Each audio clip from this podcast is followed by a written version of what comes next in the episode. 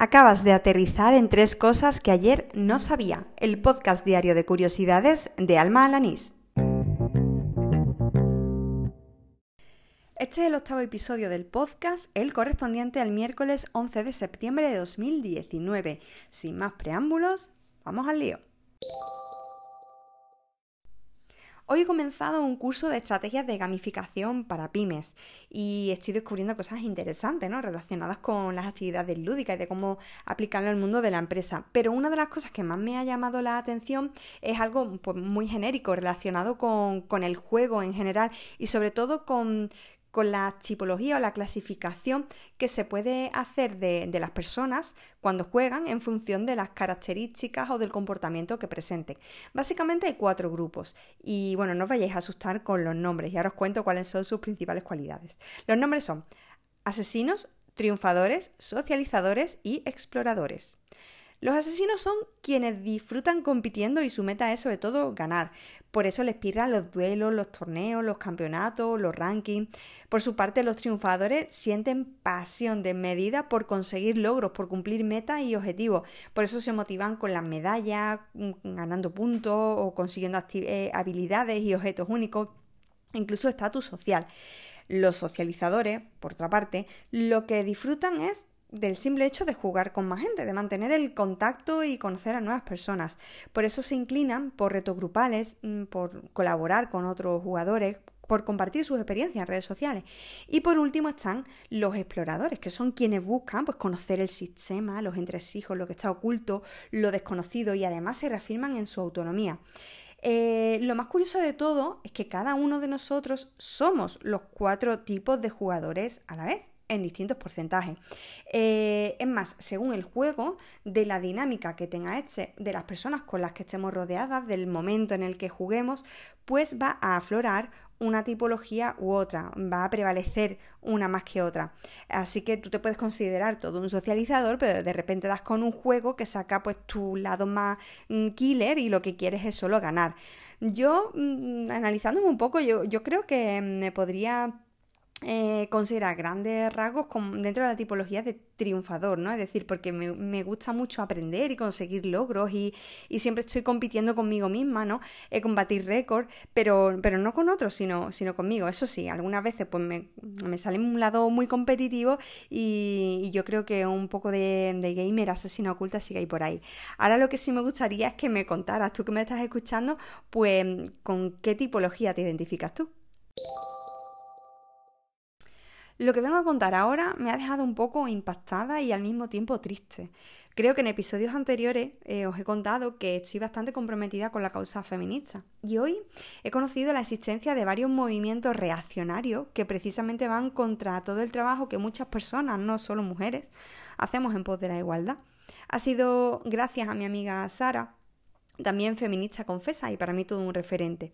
Eh, bueno, en concreto este movimiento eh, se conoce como MGTOW, que son las siglas en inglés de Men Going Their Own Way, que viene a significar hombres que siguen su propio camino.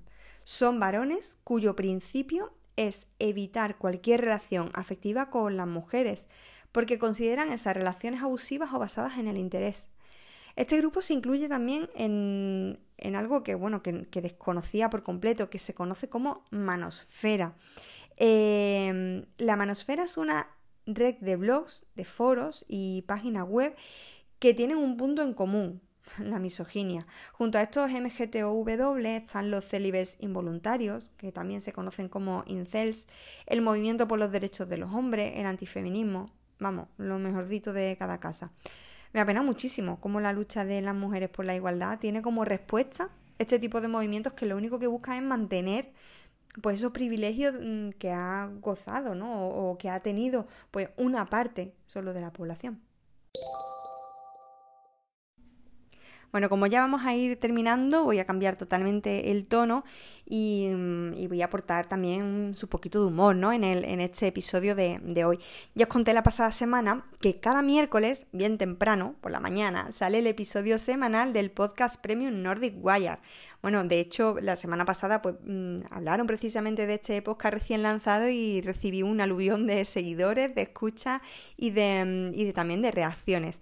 Bueno, pues cada semana eh, Guillem y Víctor, que son quienes, quienes hacen este podcast de Nordic Wire, pues siempre ofrecen pues, datos interesantes, hablan de alguna herramienta, cuentan alguna anécdota.